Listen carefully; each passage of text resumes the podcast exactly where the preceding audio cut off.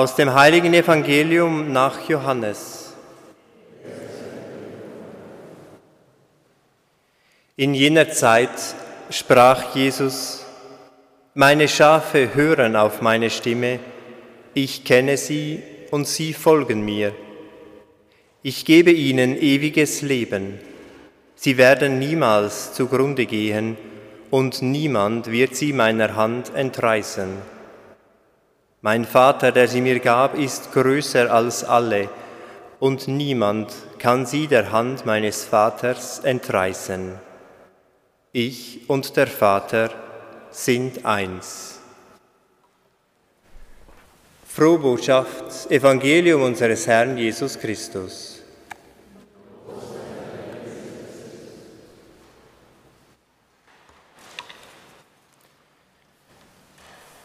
Liebe Schwestern und Brüder im Glauben, ich weiß nicht, wie es Ihnen geht mit dem Bild vom Hirten und den Schafen.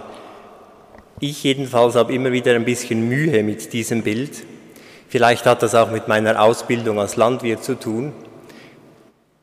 Denn ich habe Schafe erlebt, und zwar Schafe sind Herdentiere.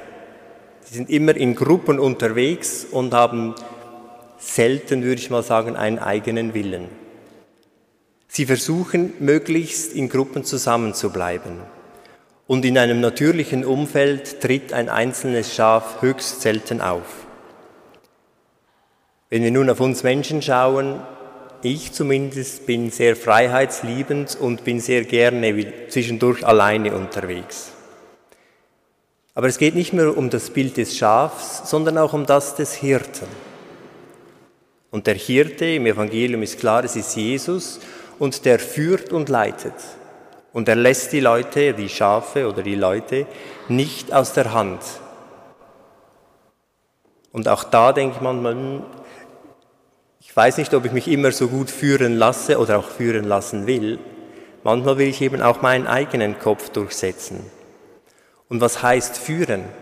Wir hatten im zweiten Lehrjahr Milchschafe und da konnte man mit einem Kessel Kraftfutter, so Futterwürfel ein bisschen schütteln und sind alle angerannt gekommen. Die waren völlig, also fast abhängig von diesem Futter. Und wenn das führen heißt, ich weiß auch nicht. Brauchen wir Menschen Führung, so starke Führung? Und doch an diesem Bild ist auch etwas Stimmiges. Denn wir Menschen sind Herdentiere. Auch wir sind gerne in Gruppen unterwegs. Und die meisten Menschen fühlen sich wohler in Gruppen. Und es gibt eher selten Exemplare, die alleine in Alaska irgendwo im Wald leben. Das gibt es auch, aber eben doch eher selten. Also sind wir doch auch gerne in Gruppen unterwegs. Und manchmal lassen wir uns auch gerne führen. Jedenfalls haben wir hier drei Komponenten.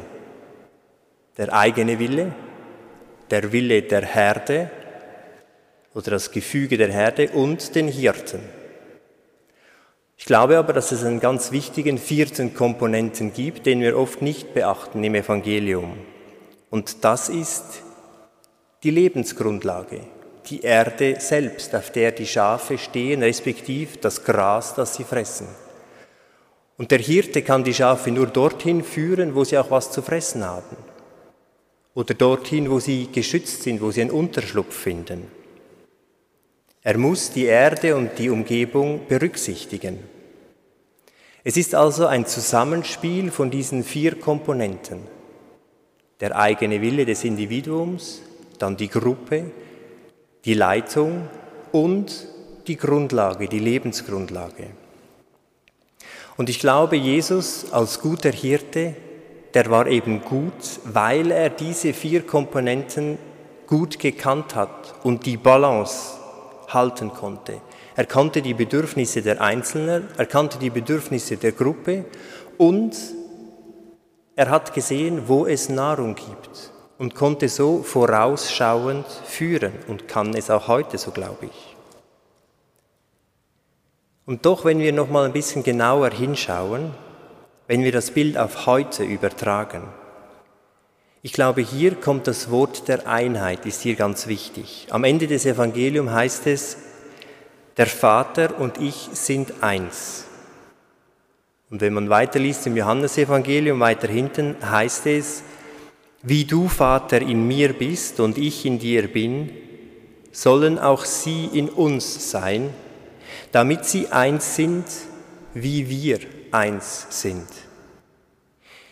Jesus will also, dass wir in diese Einheit mit Gott hineingenommen sind, dass wir so wie Jesus spüren, sehen, hören, fühlen, was uns wirklich umgibt und dass wir eben dieses Zusammenspiel auch ganz gut kennen. Es ist dann ein Gehorsam gegenüber diesem Zusammenspiel von diesen vier Komponenten. Wenn ich nun heute in die Welt hinausschaue, dann muss ich sagen, habe ich sehr oft das Gefühl, dass viele von uns Menschen den Kontakt zur Lebensgrundlage verloren haben. Oder dass wir gar nicht mehr richtig wahrnehmen, was noch da ist. Und als ich so über dieses Evangelium nachgedacht habe, kam mir so der Vergleich, gerade hier in der Schweiz oder auch in Europa, wir sind wie eine Herde, die auf einer ziemlich kargen Wiese steht, wo es wenig zu fressen hat, aber wir merken es gar nicht, weil unsere Führung, die Leitung, sage ich jetzt einfach die die Regierung, aber auch die Konzerne, die Wirtschaft, die bringen uns alles Futter zu uns. Das Wasser, die Lebensmittelvorräte, alles, was wir zum Leben brauchen. Und wenn es ein bisschen heiß wird über uns, dann karren wir irgendwoher das Material und machen uns ein schönes Dach und kühlen es. Und diese Grundlagen kommen von ganz weit her. Und es kümmert uns nicht so stark, was passiert an den anderen Orten. Was schätzen Sie, wenn man die Population der Säugetiere auf diesem Planeten in Prozenten verteilt? Also wir nehmen die ganze Biomasse von allen Säugetieren, das heißt Giraffen, Elefanten, Wölfe, Antilopen, dann alle Nutztiere, Kühe, Schafe, Ziegen und uns Menschen, das sind alles Säugetiere. Wenn wir die Biomasse zusammennehmen und sie in drei Kategorien einteilen, Wildtiere, unsere Nutztiere und uns Menschen. Was denken Sie, was da der prozentuelle Anteil ist an diesen drei Prozenten?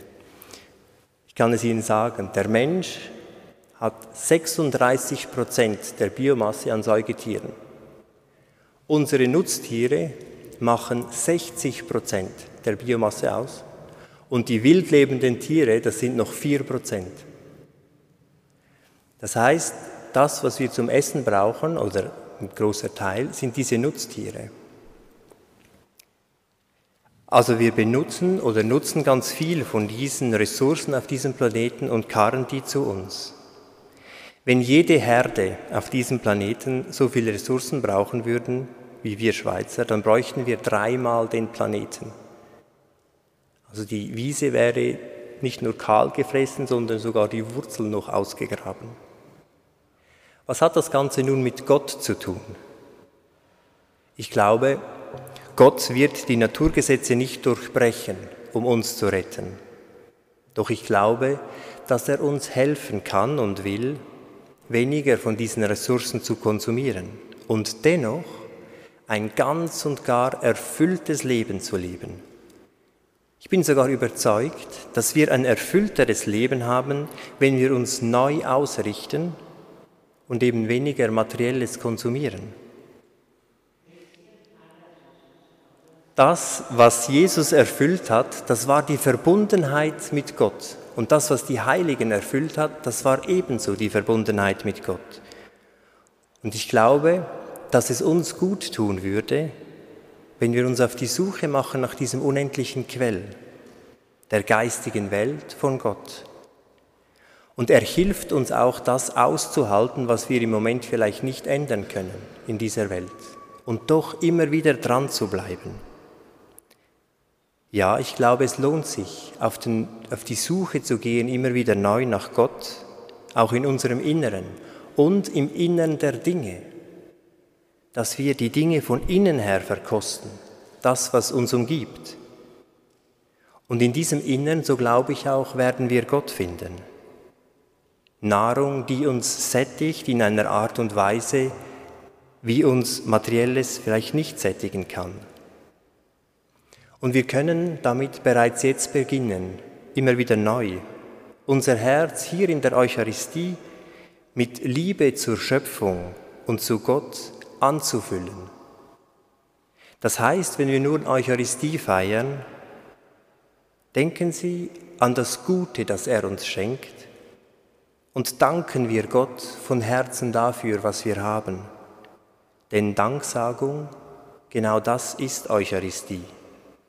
Und das wiederum ist Verbundensein mit Gott. Amen.